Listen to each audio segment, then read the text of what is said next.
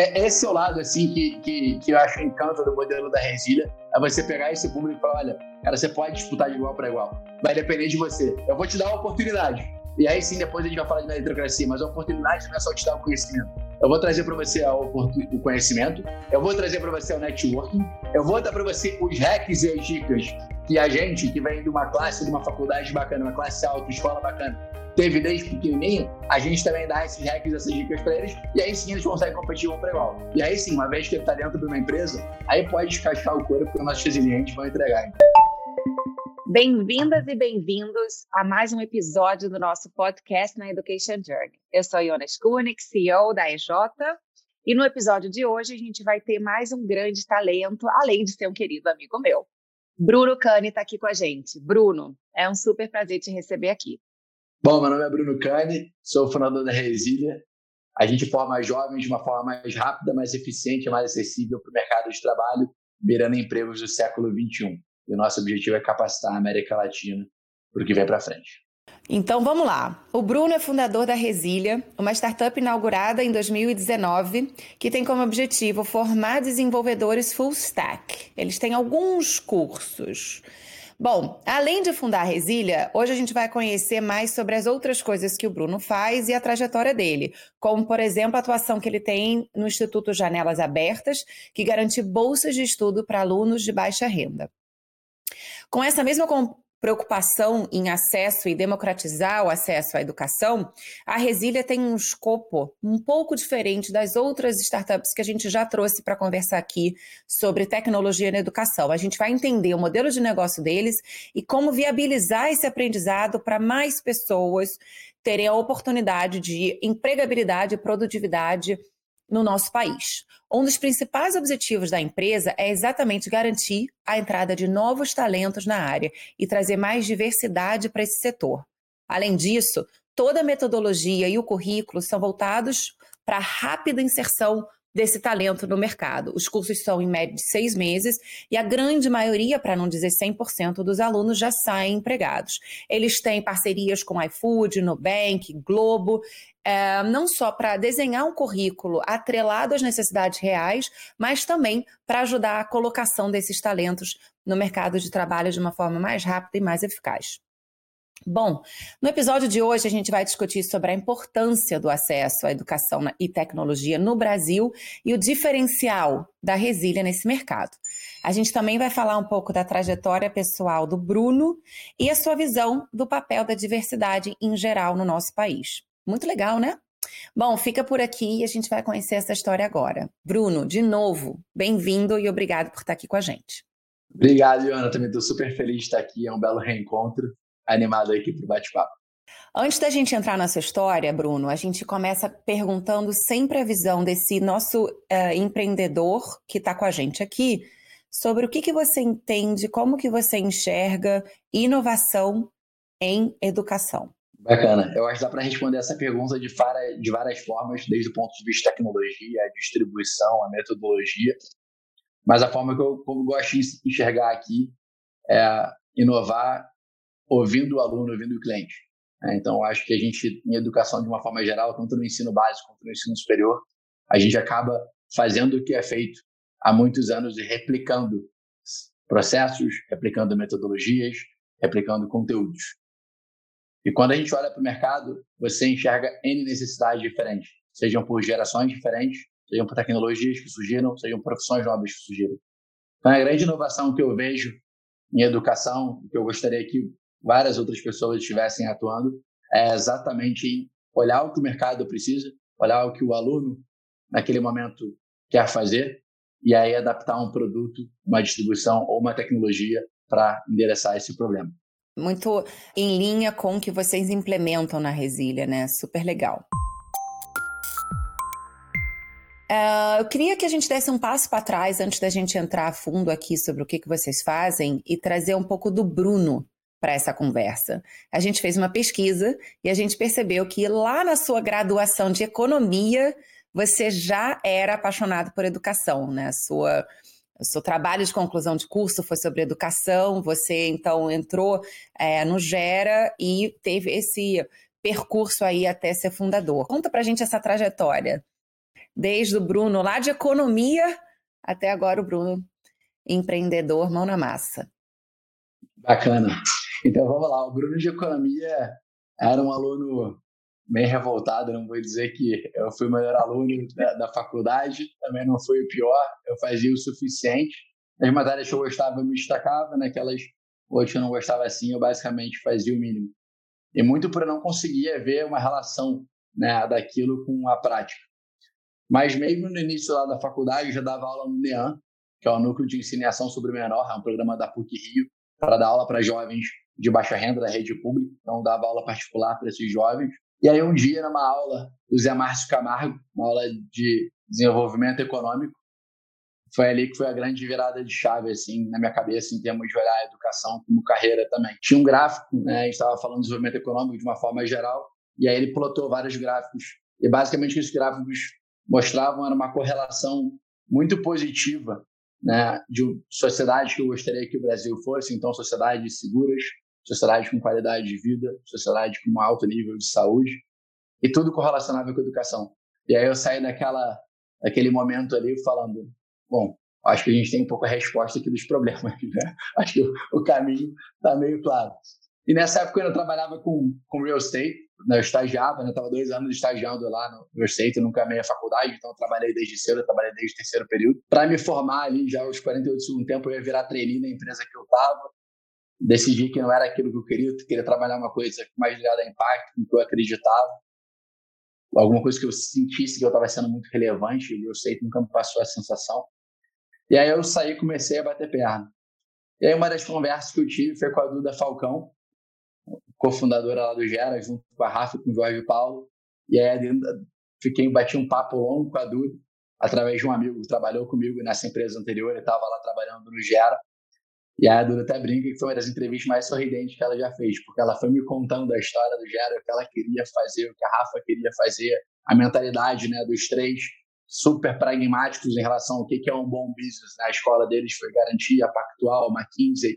Então, pessoas muito fortes do ponto de vista de negócio, mas que o olhinho brilhava muito por educação e acreditavam que dava sim para fazer dinheiro e causar impacto positivo ao mesmo tempo.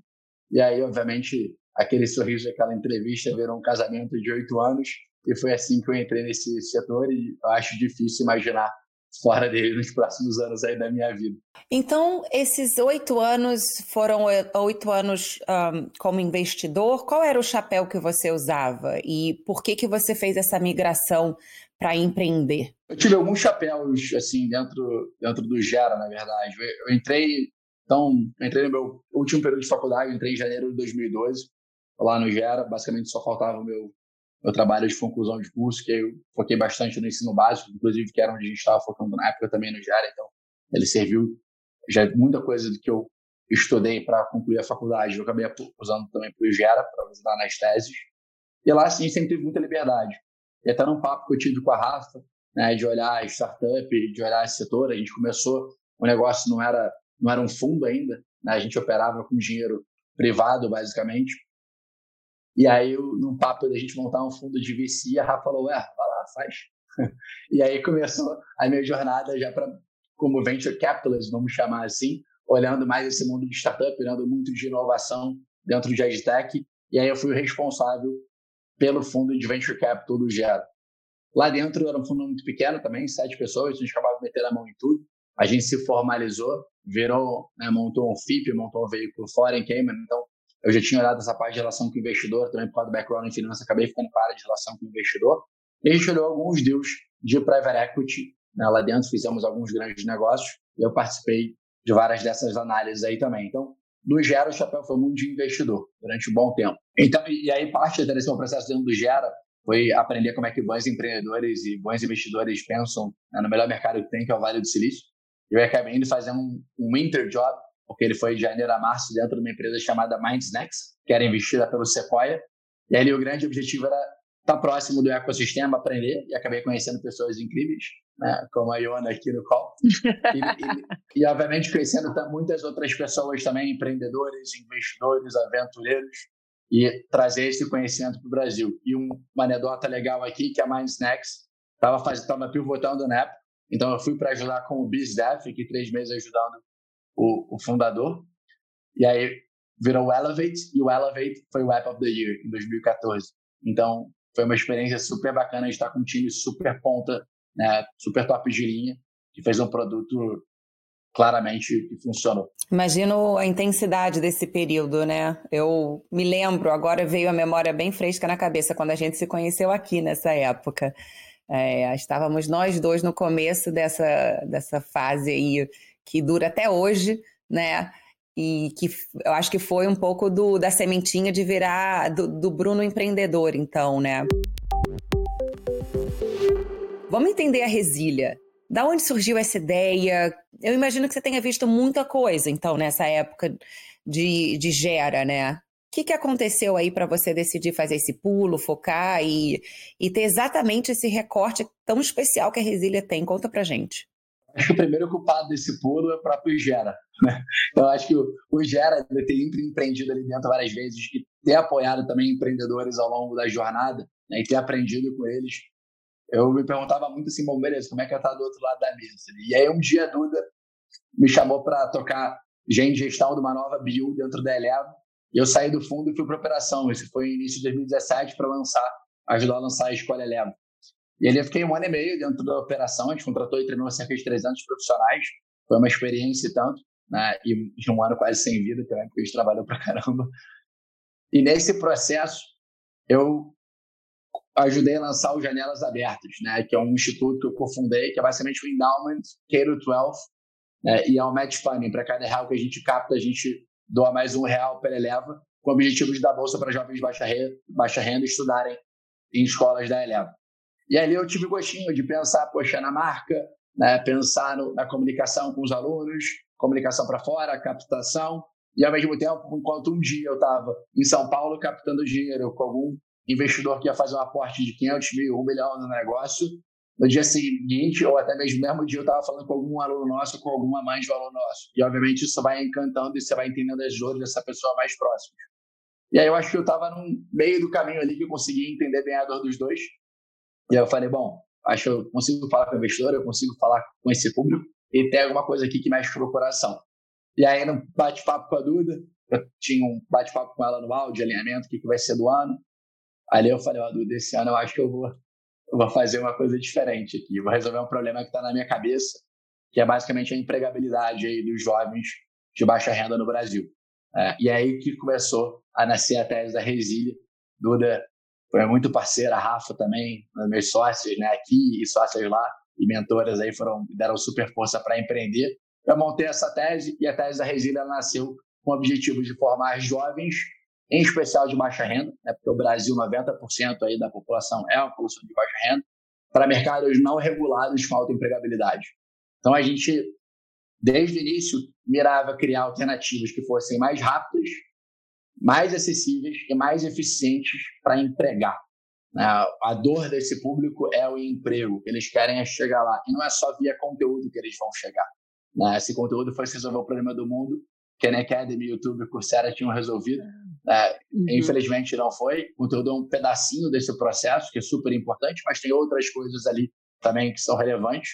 E a Resília se propõe a resolver essas outras coisas aí, que englobam o ecossistema da aprendizagem. É super importante. Conta pra gente então um pouquinho do seu demographics, assim, né? Quantas turmas vocês já tiveram e aí uh, qual é o perfil dos alunos que vocês estão servindo? A gente entendeu aqui a sua intenção e aí, agora que você está colocando já na prática, o que está acontecendo? Como é que é, uh, o, o, seu, como é que é o demographic do seu público-alvo, dos seus alunos? Legal. Então, eu saí da Leve em agosto de 2019, né? Então, a gente lançou a primeira turma em outubro de 2019, foi quando foi a primeira turma da Resília, e já na demographics que a gente queria. É, então, hoje, não mudou muito desde lá, tá? São cerca de 55% dos nossos alunos têm renda familiar até R$ mil reais, cerca de 80% dos alunos têm renda familiar, perdão, tem renda per capita tá, até mil reais, 65% tem ensino médio completo na rede pública e 75% tem ensino superior incompleto. Idade média é em torno de 25 anos, né, onde cerca de 60% dos alunos têm até 25 e os outros 40 têm entre 26 e 30. Um terço aí são de mulheres, dois terços são de negros e mais ou menos esse, eu acho que esses são os demographics que importam mais. Assim, né? Então, a, a, visão é a gente conseguir realmente impactar é, o brasileiro médio. Quem é o brasileiro médio? O brasileiro médio é exatamente esse nosso aluno. Então, a gente não está aqui para necessariamente fazer um career shift, que é a origem dos bootcamps, né? começou nos Estados Unidos e agora no Brasil. A gente está aqui para ser a primeira formação focada no mercado de trabalho. Então, se tivesse que colocar a Resília entre uma alternativa à faculdade ou um ensino técnico, posicionaria ela muito mais como ensino técnico. Ótimo. E sobre a, a, diversidade de regiões do Brasil, como é que vocês estão atuando? Que, que, que, vocês estão conseguindo atuar fora do eixo Rio-São Paulo, Minas, talvez Sul? Vocês estão conseguindo chegar nos cinco cantos do Brasil? Ainda não. A gente tem uma estratégia go-to-market para isso. É, e eu não vou entrar muito em detalhe dela ainda, porque não dá. Mas, não é... vai dar um spoiler aqui para gente, não. Eu não, eu não vou dar um spoiler ainda, mas pelo contrário, a gente resolveu ficar muito lixado. Então, muita gente pergunta, né? A Resília é presencial? Porque você entra lá no nosso site e basicamente está que a gente só atende a três cidades, que é Curitiba, São Paulo e Rio de Janeiro. E a gente começou só no Rio de Janeiro, mesmo sendo totalmente remoto. Isso aí foi uma decisão estratégica de começar super nichado mesmo, versus abrir para o Brasil inteiro. E a forma como a gente vai chegar no Brasil não é necessariamente via Resília. A gente tem uma estratégia aqui via parceiros que vai ser muito mais forte. Então, o que a gente gastou nos últimos 18 meses aqui foi um foco muito grande em metodologia, né? de uma forma que a gente conseguisse fazer algo que não só a Resília eventualmente usasse, mas que a gente conseguisse cap dar capilaridade para ela. Ah, então, o, o go-to-market aí, Brasil inteiro, ele vai ser uma tacada só e ele vem grande. A gente vem se preparando para isso. Que bom, que bom, porque eu acho que isso tem muito, muita afinidade com essa alma da resília, né, de trazer diversidade. Então, tem, a diversidade ela é não só de raça, gênero e socioeconômica, mas também da localização de onde está é, o brasileiro no Brasil. E eu queria saber um pouco em que momento a Resília está. Como, é que, como é que foi o impacto da pandemia? Atualiza a gente para uma fotografia atual é, desde que vocês começaram e, e teve todo o, o, desafio do ano passado e a expectativa para esse ano? Legal, assim, a pandemia, ela primeiro deu aquele susto, né? Acho que todo mundo. E a gente começou num curso presencial para estar tá mais próximo dos alunos, que inclusive foi uma hipótese bem ruim, eu não recomendo que ninguém faça isso. A gente sempre quis ser remoto, mas começou presencial porque a gente achou que a gente estaria mais próximo dos alunos. Mas a moral da história é que você não consegue aproveitar muito dos processos e você quer fazer tudo. Então, é, não foi uma ideia muito boa, mas é aquele negócio, né, de você pelo menos colocar para rodar, a gente colocou. Então, já teve logo um desafio quando começou a pandemia, de você sair do modelo presencial para o modelo online. A gente já vinha se preparando para isso, então não foi tão susto assim, mas ainda assim foi mais rápido do que a gente estava planejando. Foi pelo menos uns três meses mais rápidos, então a gente teve que acelerar. E aí, no primeiro, no primeiro sujo da pandemia, foi secar a vaga, né? Se a gente está querendo formar é, pessoas em especial de baixa renda para o mercado de trabalho, e chegou no momento em que pessoas extremamente qualificadas estavam perdendo seus empregos. Aí foi aquele susto falando, caramba, será que a tese vai para o saco agora porque o mundo vai mudar completamente? Então foi aquele primeiro susto. E o que se provou depois foi não. Né? Pelo contrário, agora as empresas estão precisando mais ainda de qualificação, mais ainda de pessoas capacitadas que consigam navegar bem no ambiente remoto e é exatamente o que a gente consegue preparar aqui dentro. Então, rolou uma virada de chave muito grande de início da pandemia. A gente ligava para qualquer empresa e o pessoal falava: vocês são malucos, eu não estou contratando ninguém agora, estou demitindo todo mundo. Para agora a gente ter mais de 130 empresas parceiras que entram em contato com a gente perguntando: opa, então quando se fala a próxima turma? Então, foi uma virada de chave muito bacana. Óbvio, né, num ambiente também super complicado para o pessoal estudar em casa, principalmente o nosso público. Então, quando a gente fala de lockdown, fala de isolamento social, né, eu acho que isso, para a classe mais alta, já é um desafio em termos de saúde mental, de manter as coisas no trilho. Mas quando você joga um degrau abaixo, imagina uma casa que tem 30 metros quadrados, moram cinco pessoas, né, é um computador, que o pessoal tem que dividir para estudar, para trabalhar. Você tem a TV do lado do computador, então, enquanto você está estudando, tem alguém ouvindo um som, tem outra pessoa vendo TV, tem outra conversando. O próprio foco ele fica muito prejudicado. Então, também tiveram N desafios operacionais para o nosso aluno específico, que a gente teve que entrar junto, participar, entender. E, e eu acho que isso aí só aumentou a simpatia pelo nosso público. A gente conseguiu fazer várias coisas, entre desde patrocinar internet em casa, mandar computador extra para quem tem que dividir de computador, né, até ter apoio de saúde mental de psicólogos que acompanham os nossos alunos né, individualmente. Então, foram várias ações legais que ocorreram aí. Nossa, quantos desafios, né? Existe um, um, um gap para a inserção dos desenvolvedores júniores, especificamente, aqueles que ainda não têm experiência, que vão conseguir a primeira oportunidade.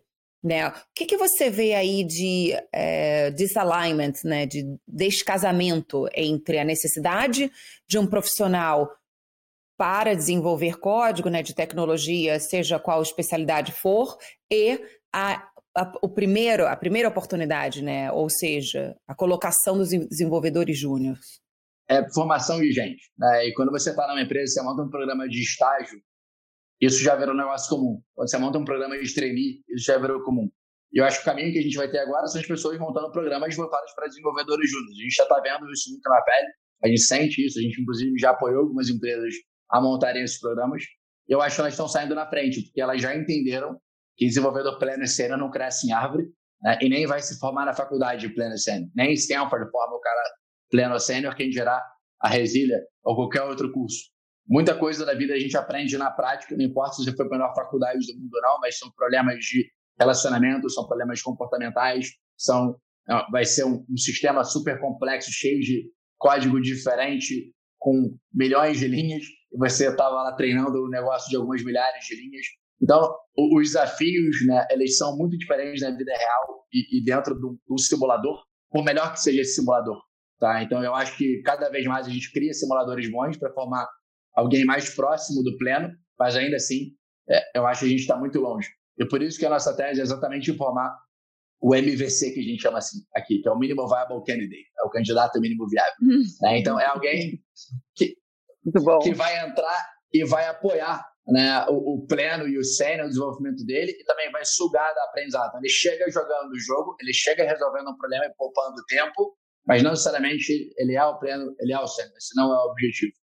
E as empresas que já estão focando mais nisso são as empresas que a gente acaba ficando mais próximo e formando mais parceria. E aí a gente tem casos aqui de uma mesma empresa que já contratou quatro alunos diferentes de três turmas diferentes. Né? Então, é, isso aí eu acho que exemplifica bem quem está conseguindo olhar para frente e formar gente dentro de casa. E tem aí benefícios, que nem um programa de estágio. Você vai formar 20 para eventualmente 10 ficarem nos próximos 3, 4 anos. Desses 10, 3 viram gerentes, desses 3, um viram diretor. Bom, isso já já se pagou. Se não tivesse se pago, as pessoas não fariam programa de estágio. Né? Então, é, essa formação de talento ela vai ser recorrente em todas as profissões. Programação, na nossa visão, é só mais uma dentre outras. Ela não é uma exceção à regra, não é um bicho de sete cabeças, não é algo muito diferente. Ela é mais uma dentro de uma coisa que já acontece em administração, em direito, em engenharia e por aí. Muito legal poder tirar um pouco desse tabu, né? Poder falar sobre isso com esse olhar de, olha, é igual a todos os outros desafios, né? Formar talento não tem receita pronta, é suor mesmo, investimento, paciência e, claro, mentoria, né? Então, assim, muito legal ouvir isso. É só pena esse negócio de mentoria, porque eu brinco com o pessoal que é a melhor forma de, de, de ensinar, né? O aprendiz ali. Então, esse lance, assim, como é que. É, é, é a forma mais antiga, né? Você pegava lá o artesão formando outro artesão, você pegava o pedreiro formando pedreiro, né? Um sábio formando outros sábios. Né? Então, a forma como a gente aprende já há muitos anos, a principal forma é nessa forma de mentoria, nessa troca. Né? E por isso você vai dar qualquer é, dado de aprendizado, né? quando você bota o one-on-one ali, a coisa tem uma curva exponencial em termos de aprendizado. Então, não vejo a gente fugindo muito disso ao longo dos anos, não. Que ótimo. Acho ótimo. É, e aí eu queria, assim, continuando a entrar no diferencial de vocês, que eu acho que já está bastante claro, é, será que a gente pode falar um pouco da metodologia de vocês? Porque eu fico pensando, a gente já conversou com parceiros desse mercado, né? O Matheus da Tribe, o Guilherme da Lura, e a gente sabe que vocês estão todos uh, juntos tentando desenvolver mais uh, esses profissionais que o Brasil tanto precisa. A gente já trouxe dados aqui comparando com os números da China, etc. Não vou repetir. Mas eu vejo muito claramente o diferencial da Resília. Pensando na metodologia de vocês, como é que vocês encaram esse desafio de exatamente estar pegando uma população, é, digamos, não premium, que por acaso é o foco da Tribe, né? Então, como é que vocês adaptam essa metodologia? Se você puder contar um pouco é, o que, que vocês fazem, qual é o segredo de vocês para conseguir uh, levar essa possibilidade de treinamento de tecnologia para uma população que, a princípio, a gente pode achar que não iria fazer isso? Quando você está trabalhando, eu acho, com um certo público, você tem que entender esse público, entender como é que ele aprende. Né? Então, foi o que você falou. Se você pegar alguém premium, né, como outros aí, Digital House, Tribe, né, Terra, né, que são pessoas que estão focando muito no career shift. E aí você pega um engenheiro ou alguém formado, então o pessoa normalmente é alguém já com uma, educação, uma base educacional boa, no ensino superior completo, alguns anos de experiência de trabalho. Essa pessoa já desenvolveu certos hábitos e comportamentos que ela consegue aguentar o tranco né, de quatro, cinco, oito horas de estudo por dia, né, num volume complexo de assuntos complexos. Ela tem a iniciativa, ela tem o, o ela sabe aprender a aprender, ela sabe se comunicar. Alguns sabem trabalhar em equipe, né, mas no final do dia, muitos ali têm a resiliência que a aprendizagem requer. E quando você pega alguém que acabou de terminar o ensino médio da rede pública, eles não têm esses fatores. Então, a grande diferencial da rede em termos de metodologia é exatamente ensinar isso. Então, aqui a gente brinca até que a Resília é muito mais uma escola de atos e comportamentos do que efetivamente uma escola de programação. Porque no final do dia, o que a gente tem que ensinar para esse público são esses hábitos. Né? O que faz você e eu estarmos aqui nesse podcast foi a iniciativa tua de falar, bom, vamos fazer um podcast focado em educação para disseminar esse conteúdo. Foi você correr atrás aprender a aprender sobre a resília, sobre né, fazer um background check ali, sobre, chegou até minha, meu TCC, chegou, né, virou desde abaixo. É, é, é, a gente envolver na discussão várias pessoas, né, trabalhar em equipe. Então, você quer um trabalho em equipe, eu, você, você debatido esse papo com o Matheus, com o Paulo com, né, e com outros empreendedores aí de educação, né? E a gente conseguir comunicar e, obviamente, a gente tem residência. A gente, inclusive, aqui Provavelmente você vai ter que injetar algumas falas porque eu falei embolado e tal, mas você vai ter que ter resiliência, paciência e ficar voltando. Mas a gente vê esses brincadeiras à parte, tá? a gente vê esses cinco pilares aí como a, a chave do negócio e é isso que a gente foca. Então, se eu estou pegando aluno que acabou de terminar o ensino médio da rede pública, a qualidade que a gente sabe que tem no Brasil, não adianta eu querer impor para ele o mesmo ritmo que uma escola premium consegue impor. Assim como você não, não adianta você pegar um aluno de uma faculdade né, second tier no Brasil, que ele tem que trabalhar e estudar enquanto ele está ali dentro e querer colocar no INSPER. Ele simplesmente não segura. Se ele segura é porque o INSPER da Bolsa, porque tem algum apoio financeiro. Mas pensando até no nosso público, não só na bagagem educacional deles, mas no dia a dia deles, é que a gente montou essa metodologia. Então, hoje, o persona da Resília, ele tem que trabalhar enquanto ele estuda, ele não tem dinheiro para gastar é, com fora de casa, ele tem que botar dinheiro em casa, ele tem uma pressão social e financeira para botar esse dinheiro em casa, porque se ele não está trabalhando, também ele está sendo questionado. Vem cá, você não está trabalhando, você não está me ajudando. Então ele tem pressa. Por isso que eu já comecei aqui falando, né? A gente quer formar de uma forma mais rápida. Então, quanto mais rápido para esse público, mais importante, uhum. mais acessível. E acessibilidade não é só você não cobrar o curso na entrada e cobrar uhum. depois, financiar. Tem a ver também o quanto de hora aula você toma dessa pessoa por dia, né? E ela uhum. dá a chance dela trabalhar enquanto ela está ali. Uhum. E mais eficiente. A eficiência está exatamente em não só formar e jogar ela para o mundo, mas formar ela para o que o mercado precisa para conseguir trabalhar rápido. Né? Hoje, o ROI educacional, para quem faz ensino superior no Brasil, nas faculdades de second tier, é muito ruim. Você pega os dados gerais, são um terço só se forma no período concreto, você fica quatro, cinco anos né, se financiando e estudando, e aí, uhum. provavelmente, você vai terminar com uma dívida e com um salário de R$ 1.200, R$ 1.500 para os que se empregaram. E sem os skills desenvolvidos. Dívida, salário baixo e sem os skills desenvolvidos também, porque não é garantia que você vai ficar quatro anos aprendendo alguma coisa que de fato você vai poder aplicar. Exatamente, vai vir com aquele certificado que, que, o emprega, que roda, inclusive, no AI do empregador. Né? Hoje em dia, você tem lá no sisteminha, ele vai ver qual faculdade você foi, ele já descarta eventualmente da onde vem aquela faculdade ali. Então, é, o, o que a gente quer combater a ineficiência aqui é, é estrutural. A ineficiência estrutural do sistema, né, que vocês estão tentando atacar, assim. É, eu fico muito feliz de ouvir, ouvir é, mais detalhes né, e mais cor é, complementando o que eu já conhecia da Resília, porque eu vejo muito claramente como que o Brasil precisa e tem espaço para os diferentes players desse mercado, né, de empregabilidade, produtividade. Você está falando aí sobre a produtividade desse é, indivíduo na sociedade. Né? Eu acho que a gente tem no Brasil, não vou falar nenhuma novidade, uma uh, desigualdade social muito grande. Então, a gente precisa de soluções segmentadas para elas poderem exatamente entender a persona, o agente, para poder moldar a solução de acordo com é, as necessidades diferentes por conta da desigualdade social muito diferente. Então, você está você tá recebendo um aluno muito diferente de um outro player de empregabilidade que está focando em outra coisa. E o Brasil precisa de todos vocês juntos, né? Então, é maravilhoso. E diga-se de passagem, eu acho que uma vez que você ensina esse aluno, isso não quer dizer que ele vai ser um técnico na largada a vida inteira. Pelo contrário, você está colocando ele numa avenida de crescimento. E olha que legal esses dados, né? Então, hoje, o nosso aluno ele sai ganhando um salário médio de torno de 4 mil reais, sendo que ele veio de uma renda média de 700 reais. Isso é um delta de renda de 5,5 vezes num período muito curto de tempo. São seis meses de curso e dois meses e médio para ele ganhar um emprego. Então, 95% da última turma se empregou em dois meses, sendo que foram meses de pandemia em dezembro e janeiro. Né? E não é que eles estão se empregando em qualquer lugar, estão se empregando em super empresas. Né? Então, XP, Itaú, Nubank, empresas que eu, quando estava na faculdade, tenho certeza absoluta que gostaria de estar trabalhando hoje em dia. E esse é o ponto mais interessante, é você conseguir transformar o entregador do iFood num desenvolvedor do iFood.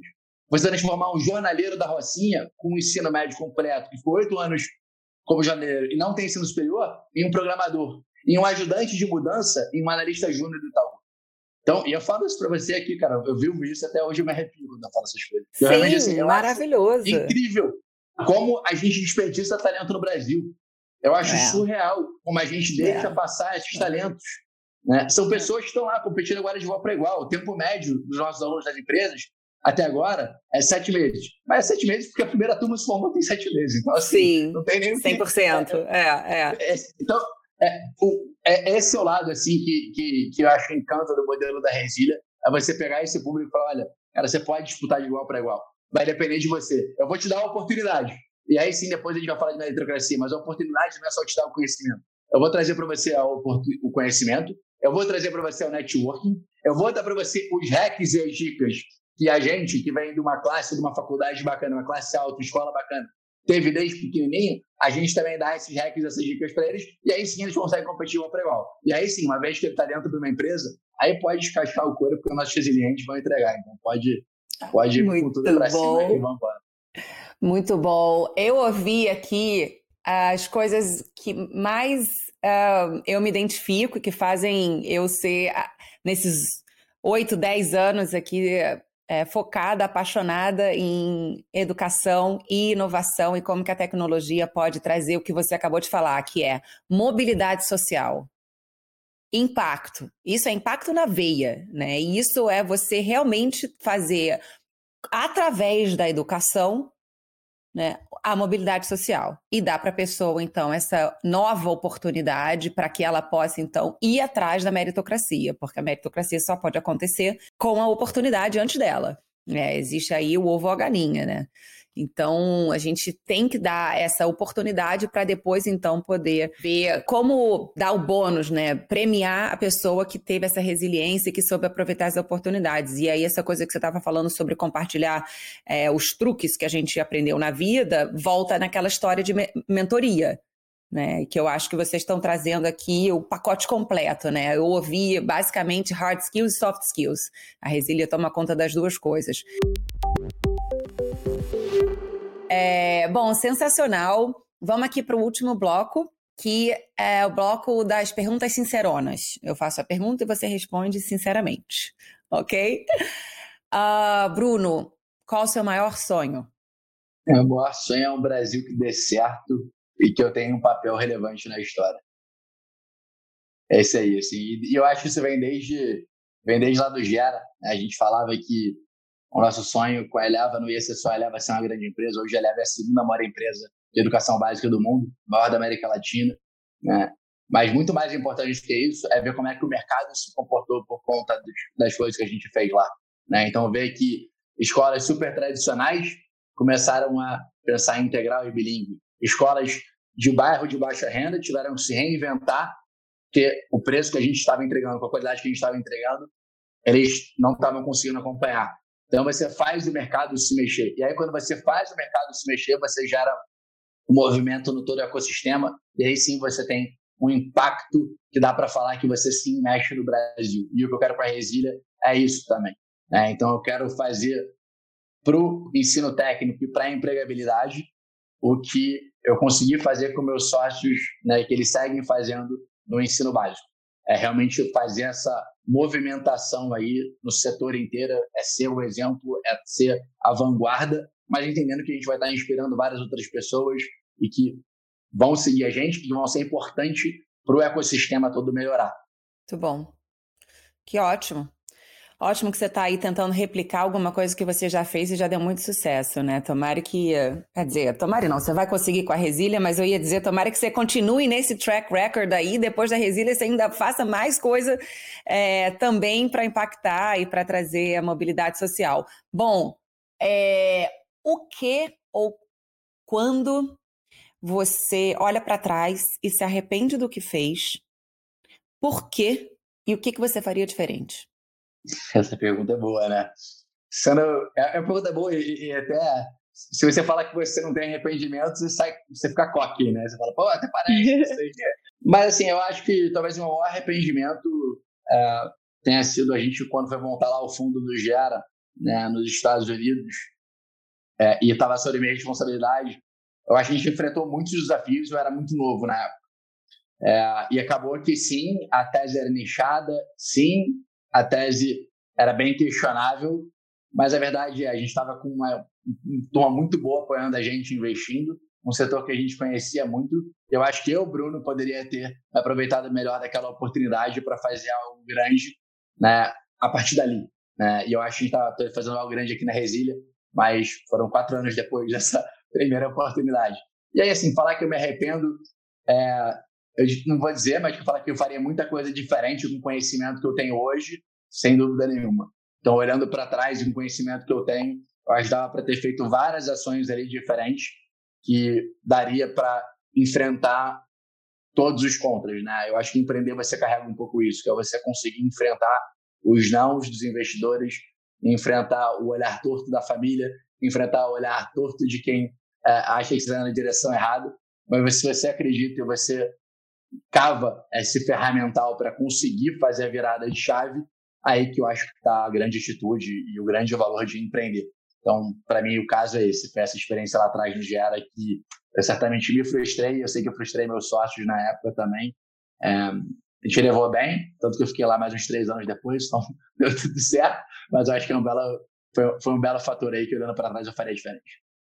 Muito legal. É, só para dar um contexto, uh, eu gosto muito de ouvir as respostas, porque eu acho que faz parte de toda a trajetória de vida de todo mundo, de todos nós, né? É errar. Errar é inevitável. Se a gente tem uma certeza, seja você um empreendedor ou até mesmo em qualquer lugar que você, que você ocupe, né? Errar faz parte. E a gente aprende, né? Eu aqui no Vale nesses oito anos, a gente aprende é, a cultura de olhar para o erro como uma oportunidade de aprendizagem. Né? Não é uma vergonha, não é uma coisa para esconder, para fingir que não aconteceu. Né? Então, olhar para trás, entender o que, que faria diferente. Né? Não com o, o intuito de se errou, mas com o intuito de o que, que eu poderia ter feito diferente, como você acabou de falar. Né? Eu acho que é uma coisa que é bem legal da gente é, poder conversar sobre isso, poder compartilhar sobre isso e poder mostrar para quem está ouvindo a gente, ou para quem está pensando em fazer uma transição de carreira ou empreender, ou que passou por algum momento difícil, que todo mundo passa por isso. É normal, essa é, é, é, é a única certeza que a gente tem, e a melhor coisa que a gente pode fazer é aprender com isso, né? Podendo trocar, falar sobre isso, porque aí a gente pode ser um profissional, é, acho que um pouquinho melhor Mais do que ah. normal, né, Iona? Eu diria que é, é rotineiro. eu acho que é que acontece com o tempo você vai aprendendo a lidar melhor, né? Com os fracassos, mas certamente é rotineiro. Tem dias de luta, tem dias de glória e tem, também tem dias de fracasso. Verdade, exatamente. Bom, a uh, última coisa que a gente queria ouvir, eu acho que você já falou bastante aqui esses nomes, mas vamos lá, quem são os mentores do Bruno? Ah, tem muito. Tenho muito. Eu acho que os meus sócios lá, a turma toda do Gera, então Duda, Falcão, Rafa Dantas, Bruno Elias, Einstein, é, eu acho que eles são muito próximos, são as pessoas que eu estou sempre trocando ideia, sempre perguntando, sempre procurando. E aqui na Resília também alguns novos, então, para vários assuntos diferentes. O Carlos Furlan, né, que é lá CEO, fundador da Pra Valer, que é a maior player de crédito que aqui no Brasil. Imagina, você emprestar para ensino superior 17 anos atrás, né, com Selic acima de 17%. Então, é, haja resiliência, haja vontade, haja visão para fazer isso. Então, aprendo muito com ele. É, obviamente, assim, vou dizer que tem algumas inspirações aí, mundo afora, que não necessariamente são mentores, estão no dia a dia comigo, mas que eu me inspiro. Então, um óbvio é o Jorge Paulo Leman, boa parte da minha cultura, do meu jeito de ser, é, veio da cultura do Gera, veio da cultura lá, da, da Eleva e do que ele pregou ao longo dos anos. Tem um cara que eu adoro, que é o Richard Branson, que eu acho ele assim, uma figuraça, um puto uhum, empreendedor, uhum. um visionário, e, e, e, ele é meio que o anti. E o meu favorito desses, que eu não tenho tanta proximidade mais, não tenho contato, é o Howard Schultz. É, o livro dele, na verdade, foi o livro que me fez querer empreender, então chama Put Your Heart Into It. Né? E ele fala alguma coisa como o subtítulo é alguma coisa do tipo uh, Building uh, Starbucks One Cup at a Time, mas alguma coisa assim. É, e, e, o livro é fantástico. Assim, é, o primeiro livro dele é de 90 e pouco esse. E, e eu terminei de ler esse livro falando, cara, assim, é, eu quero ter uma história dessa, sabe? Assim, foi, foi, o livro que me deu a grande virada de chave mental. Assim. Você vê a importância, né, de a gente ter mentores, de abrir a cabeça, de ouvir histórias, de deixar ser é, motivado e inspirado, né? A gente vai publicar esse livro quando a gente fizer o seu perfil no nosso site, a gente vai colocar também nas nossas mídias sociais. Então, quem ouviu não entendeu, não se preocupa, porque você vai saber que livro é esse que influenciou o Bruno. É, Bruno, olha só, foi um imenso prazer ter você aqui com a gente. Obrigado, Iana. Tchau, tchau, gente. Obrigadão pela, pela oportunidade. É, esse bate-papo foi super importante para a gente realmente conhecer mais sobre a Resília, conhecer mais sobre a sua história. Obrigada pelo trabalho que você está fazendo, né? Muita coragem você realmente focar nesse público, entender que essa metodologia precisa trazer os soft skills, além de o hard skill mesmo de saber codar, de saber entender das linguagens, mas também despertar esse, essa paixão por aprender né, no, no, nos seus alunos que, enfim, tem uma série de desafios fora da escola, fora do, do mundo profissional deles. É, e eu acho que o Brasil vai com certeza ser um lugar melhor com a Resília e com o Bruno e com o time todo por trás. É, hoje a gente falou sobre formação de desenvolvedores e sobre a importância de diversidade no setor de Educação e Tecnologia no Brasil com o CEO da Resília, Bruno Cani. Eu sou a Iona Skurnik e esse foi mais um episódio do nosso podcast para vocês. Bom, sigam a gente nas nossas redes sociais, arroba Education Journey, e deixe seu recado. Conta pra gente o que, que você achou, o que, que você quer ouvir, deixa seu feedback. A gente quer aprender, a gente quer melhorar, a gente quer poder trazer conteúdo que vocês realmente possam um, utilizar, sugestões, o que quer que seja. Fala com a gente.